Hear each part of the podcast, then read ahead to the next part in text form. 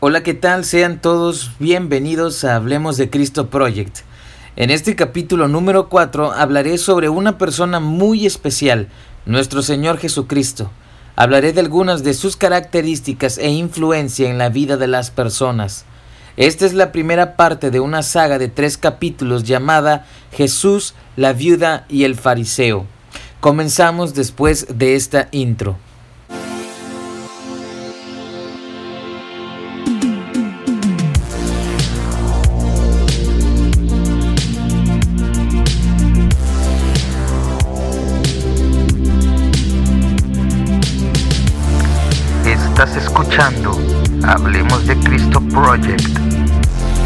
Conducido por Mefiboset Rivera.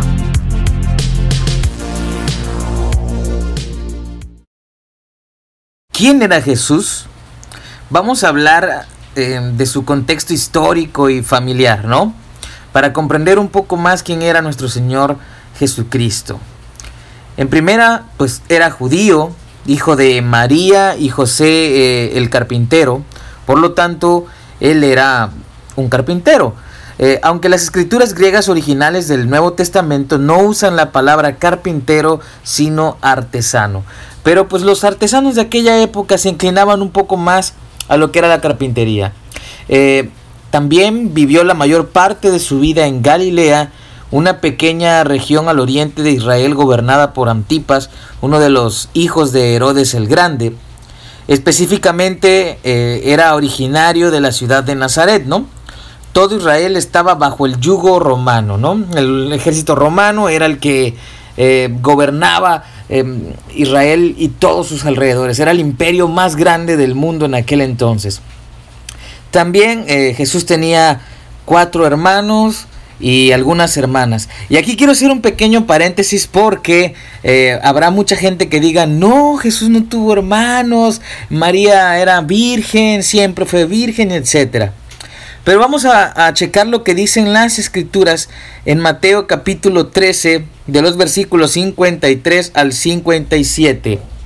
Dice así, aconteció que cuando terminó Jesús estas parábolas, se fue de allí y venido a su tierra, ojo, a su tierra, les enseñaba en la sinagoga de ellos, de tal manera que se maravillaban y decían, ¿de dónde tiene éste esta sabiduría y estos milagros? ¿No es este el hijo del carpintero? ¿No se llama su madre María y sus hermanos Jacobo, José, Simón y Judas? ¿No están todas sus hermanas con nosotros? ¿De dónde pues tiene éste todas estas cosas? y se escandalizaban de él. Pero Jesús les dijo, no hay profeta sin honra, sino en su propia tierra y en su casa. Vamos a centrarnos un poquito más en los versículos 55 y 56. ¿No es este el hijo del carpintero? ¿No se llama su madre María y sus hermanos Jacobo, José, Simón y Judas? ¿No están todas sus hermanas con nosotros? ¿De dónde pues tiene éste todas estas cosas? En los evangelios griegos originales se usa la palabra adelfos como hermanos y hermanas. Según el contexto, se usa para referirse a primos, amigos íntimos, hermanos espirituales, compatriotas, vecinos o hermanos en el sentido literal de la palabra. Eh, pero vamos a analizar el contexto de este pasaje. Y encontramos en primera que Jesús estaba en casa o en su tierra, o sea, con su parentela y amigos. Alguien que después de mucho regresa al barrio. Estamos hablando de que si tú te vas de viaje a otro lugar por mucho tiempo y regresas a casa, estás haciendo referencia de que regresas a tu lugar de origen, donde están tus familiares, donde están tus amigos. Y, se menciona porque eh, precisamente el, eh, digamos que el título de este pasaje, de este capítulo es Jesús en Nazaret, o sea, regresa a su hogar, estaba donde estaban sus su madre, sus hermanos, ¿no? Y pues bueno, esa es una. Y en segunda, la gente le reconoce por el oficio de su padre, da el nombre exacto de su madre, da nombres específicos de sus hermanos, no hablan de manera general o abierta, sino dan nombres específicos y mencionan a sus hermanas. Eh, te voy a dar un ejemplo de esto. Es como si lo aplicara, por ejemplo, a mi vida. Más o menos sería así. Este no es Mefiboset, hijo del pastor. No se llama su madre Araceli y su hermano Giesi y tiene una hermana. Esto es muy específico, ¿no? Como para hablar de gente fuera de un nicho familiar. Está siendo muy, muy, muy, muy específico aquí la gente, ¿no? No hablan ah, de, de, de gente extraña a la familia. Y otro ejemplo del contexto en el que se usa Delfos aquí, en esta parte de la escritura, es la palabra griega encontrada en Lucas 1.36, que identifica la relación de Elizabeth, madre de Juan el Bautista, con María, la madre de Jesús. La palabra es singenis, que significa pariente. Si te das cuenta, es una palabra muy general, pero con lazos familiares no es nada específica como Adelfos, bajo el contexto de los versículos de Mateo, en la que se habla de la familia de Jesús. Esto rompe la doctrina post facto que habla sobre la eterna virginidad de María. Eh, esto es así. Eh, sin genis es más general. Te dice, ah, es un pariente, una parienta. Y Adelfos es un hermano, una hermana, pero dependiendo del contexto, eh, pues te, da a entender eh, si se habla literal de un hermano o de un amigo o un vecino, etc. Y si te das cuenta, el contexto en el que están dando, en el que se usa Adelfos, es muy explícito de que son hermanos carnales de Jesús. Y bueno, dejando de lado esto, eh, vamos a checar que también su nacimiento, el nacimiento de Jesús, había sido profetizado cientos de años atrás, como por ejemplo eh, se ve o se lee en Miqueas 5.2, que dice, pero tú Belén, Efrata, pequeña para estar entre las familias de Judá, de ti me saldrá el que será Señor en Israel, y sus salidas son desde el principio, desde los días de la eternidad el nacimiento de Jesús había sido profetizado, no nada más en esta ocasión, no nada más Miqueas, sino en muchas ocasiones. También se habla de que era nacido del Espíritu Santo. En Lucas 1.35 1.35, cuando el ángel se le presenta a María, este le dice a ella, ¿no? El Espíritu Santo vendrá sobre ti y el poder del Altísimo te cubrirá con su sombra Así que al santo niño que va a nacer lo llamarán Hijo de Dios. El Santo Espíritu va a venir sobre ti. No es hijo de hombre, es hijo de Dios. Qué maravilloso es esto, ¿no? Eh, también es el Salvador de la humanidad. Lucas 2.11 dice, hoy les ha nacido en la ciudad de David un Salvador que es Cristo el Señor. Es a la única persona en que las escrituras le dicen, Él es el Salvador. Él es el auténtico Salvador. Y bueno, Jesús creció en estatura, en sabiduría y en gracia para con Dios y los hombres y comienza su ministerio a los 30 años dejando todo atrás, su tierra y su familia. Y algo que llama la atención es que no fue con los dirigentes del templo, no comenzó su ministerio ahí, sino todo lo contrario. Se sentía cómodo con los pecadores, en Marcos, en Marcos 2.15 eh, se lee, aconteció que estando Jesús a la mesa en casa de él, muchos publicanos y pecadores, énfasis en pecadores, estaban también a la mesa juntamente con Jesús y sus discípulos, porque había muchos que le seguían, que le habían seguido. Y los escribas y los fariseos, viéndole comer con los publicanos y los pecadores, dijeron a los discípulos, ¿qué es esto que él come y bebe con los publicanos y pecadores? Al oír esto Jesús les dijo, los sanos no tienen necesidad de médico, sino los enfermos. No he venido a llamar a justos, sino a pecadores. Esto no quiere decir que, que los fariseos eran justos. No, todo lo contrario sino que a diferencia de ellos, los pecadores no se creían justos, venían a Jesús sin caretas, sin aparentar perfección. Seguían a Jesús porque éste no les rechazaba a pesar de que no eran bien vistos por la sociedad y de que eran juzgados y aborrecidos por las autoridades de los templos. Mientras Jesús les daba esperanza, los líderes religiosos eh, de la época eh, le daban, les daban juicio, em, juicio de parte de Dios a través de la ley. ¿Y cuál es esta ley? Pues los diez mandamientos y las leyes mosaicas. Jesús enseña que la ley no salva, sino que Él salva. Nadie se salva por cumplir los diez mandamientos o las leyes judías. ¿Por qué? Porque es imposible cumplir la ley al pie de la letra. La vara está muy alta. Yo no creo que haya alguien de los que me escucha que diga, yo cumplo los diez mandamientos al pie de la letra a diario. En algún momento las, las transgredimos de muchas maneras y matices. El mismo Jesús da ejemplos de esto. En Mateo 5, 27, 28 dice, oísteis que fue dicho, no cometerás adulterio, pero yo os digo que cualquiera que mira a una mujer para codiciarla ya adulteró con ella en su corazón. El mismo capítulo más adelante dice en los versículos 33, eh, 34 y 37. Además, habéis oído que fue dicho a los antiguos, no perjurarás, sino cumplirás al Señor tus mandamientos, o tus juramentos, perdón.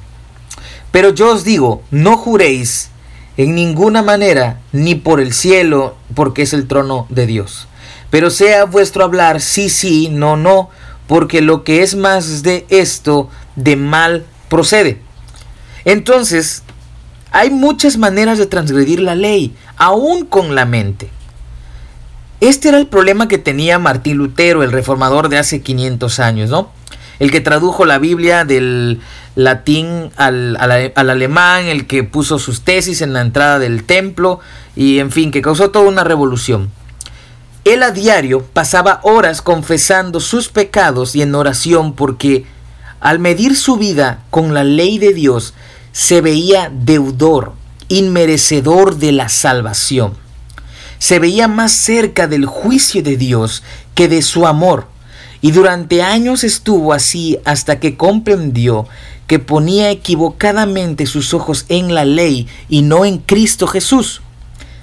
La única persona que tiene autoridad para decir he cumplido la ley al pie de la letra y de hecho lo dice es el mismo Jesús, porque ha sido la única persona en la historia que la ha cumplido.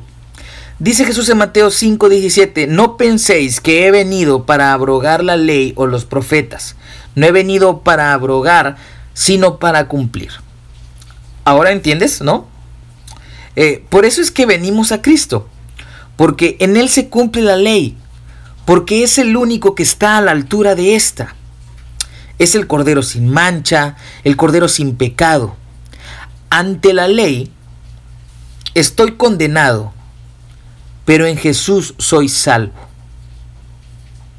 La ley, si yo me mido delante de la ley, yo no tengo salvación, pero cuando pongo mis ojos en Cristo, soy salvo. Primera de Juan 2.1 dice, hijitos míos, estas cosas os escribo para que no pequéis. Y si alguno hubiere pecado, abogado tenemos para con el Padre, a Jesucristo el justo. Y para ser más específicos, quiero decirte que Jesús resume toda la ley en dos mandamientos. Estos mandamientos nos invitan a amar al prójimo, pero sobre todo a Dios. No necesitamos más que eso. Amor. Amor para con Dios y para con el prójimo. En Mateo 22 Jesús dice, y uno de ellos, intérprete de la ley, preguntó por tentarle diciendo, Maestro, ¿cuál es el gran mandamiento de la ley? Jesús le dijo, amarás al Señor tu Dios con todo tu corazón y con toda tu alma y con toda tu mente. Este es el primero y grande mandamiento. Y el segundo es semejante. Amarás a tu prójimo como a ti mismo. De estos dos mandamientos depende toda la ley y los profetas. Qué interesante es esto y qué maravilloso. Te dice que toda la ley que absolutamente toda la ley se resume en amor, en amor principalmente a, a, a Dios y en amor al prójimo. Quiero que entiendas que los fariseos aparentaban ante el pueblo seguir la ley al pie de la letra, pero no tenían amor ni por Dios ni por el prójimo. De, nada te sirve seguir la ley si no tienes amor. Jesucristo no es una licencia para pecar es un llamado a la santidad, porque aquel que ama a Dios aborrece el pecado. Pero si caemos y nos arrepentimos de ofender a Dios y venimos a Cristo Jesús pidiendo perdón, seremos perdonados. Otra característica es que Jesús iba a donde nadie más iba. En cierta ocasión Jesús va a la región de los Gadarenos, del otro lado del mar, una región en la que había asentamientos romanos y donde los judíos criaban cerdos, y como sabrán, para los judíos los cerdos son los animales más impuros, entonces, ¿por qué criaban cerdos si no los consumían? Era más pues por un asunto comercial y de estar en paz con los romanos, eh, porque ellos sí comían cerdos, ¿no? Era el negocio de los judíos de aquella región.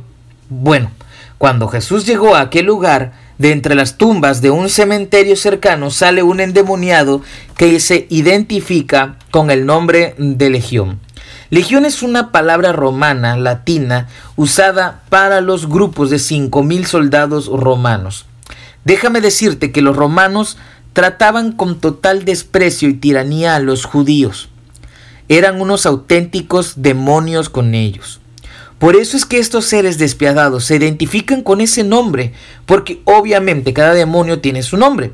Pero en grupos se identifican, se identificaban eh, con el yugo despiadado y cruel del ejército romano, porque esto les representa.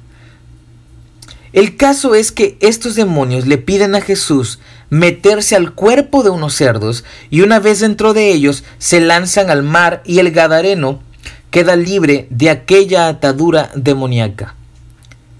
Ningún líder religioso del templo de Jerusalén hubiera ido a este lugar donde criaban cerdos para ayudar al prójimo. Sería algo nefasto para ellos, algo impuro, impropio de su investidura, de su investidura religiosa.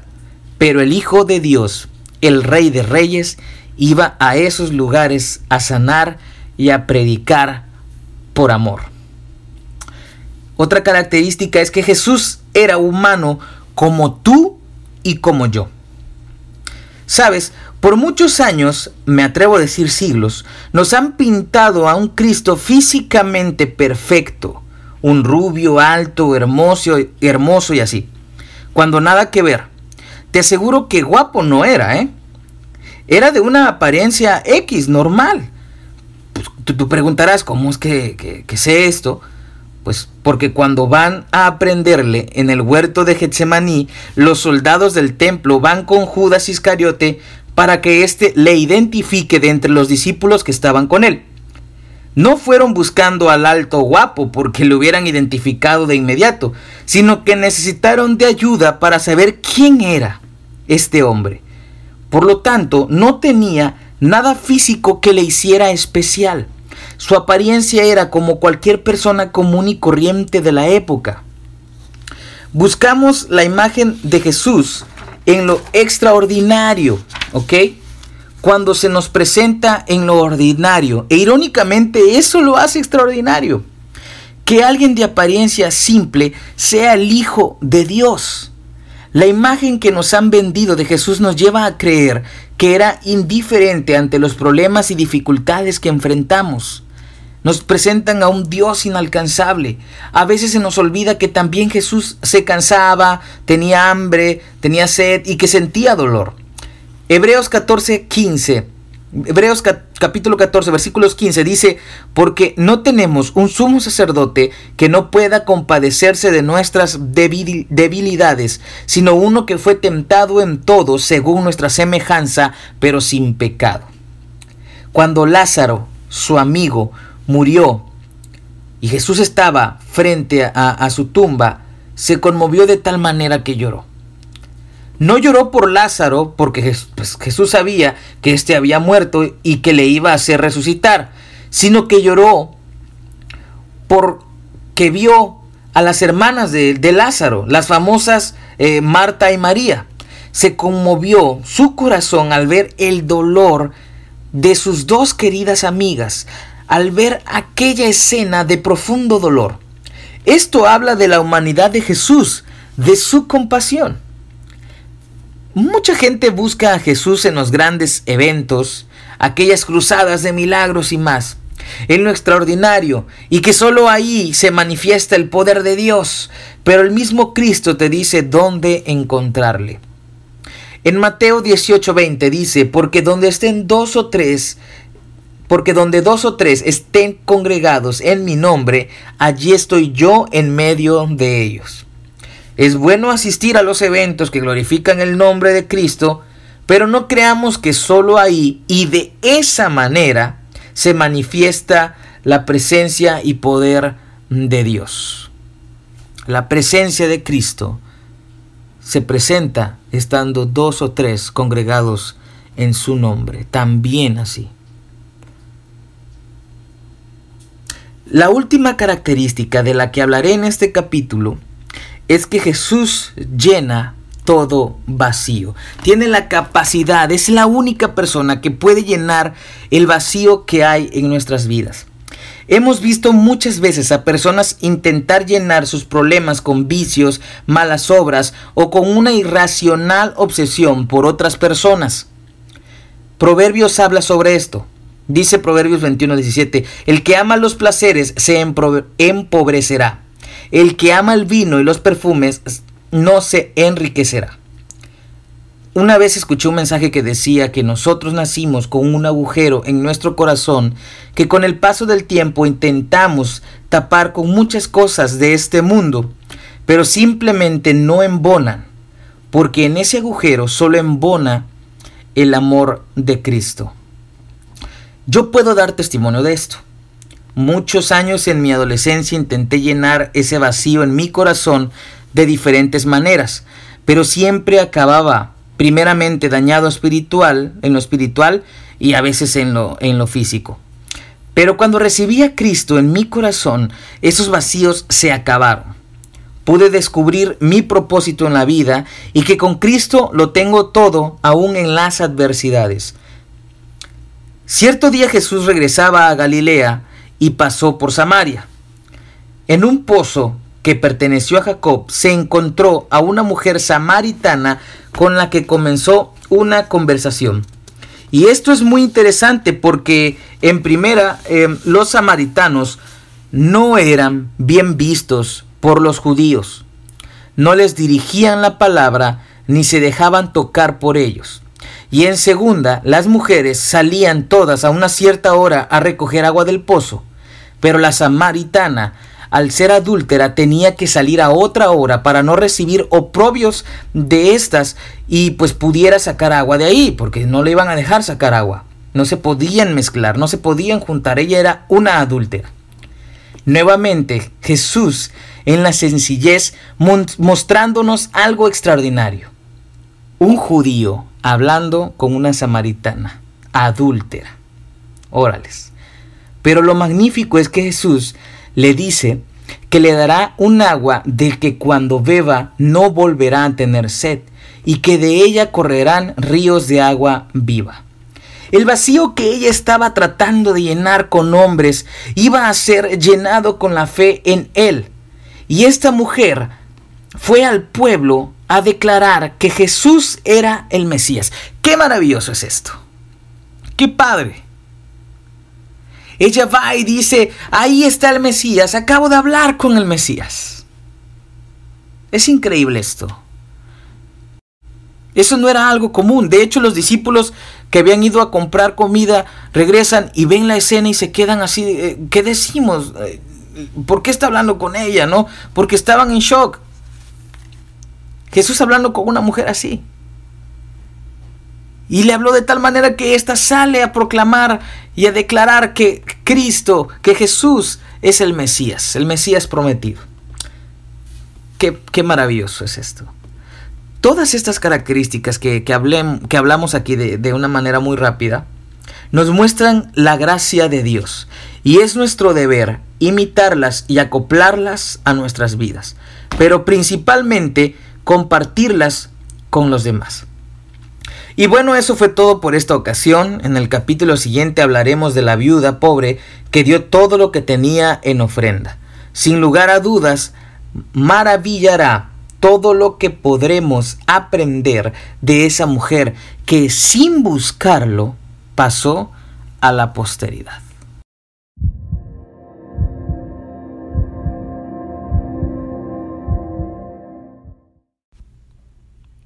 Sigue este proyecto en redes sociales.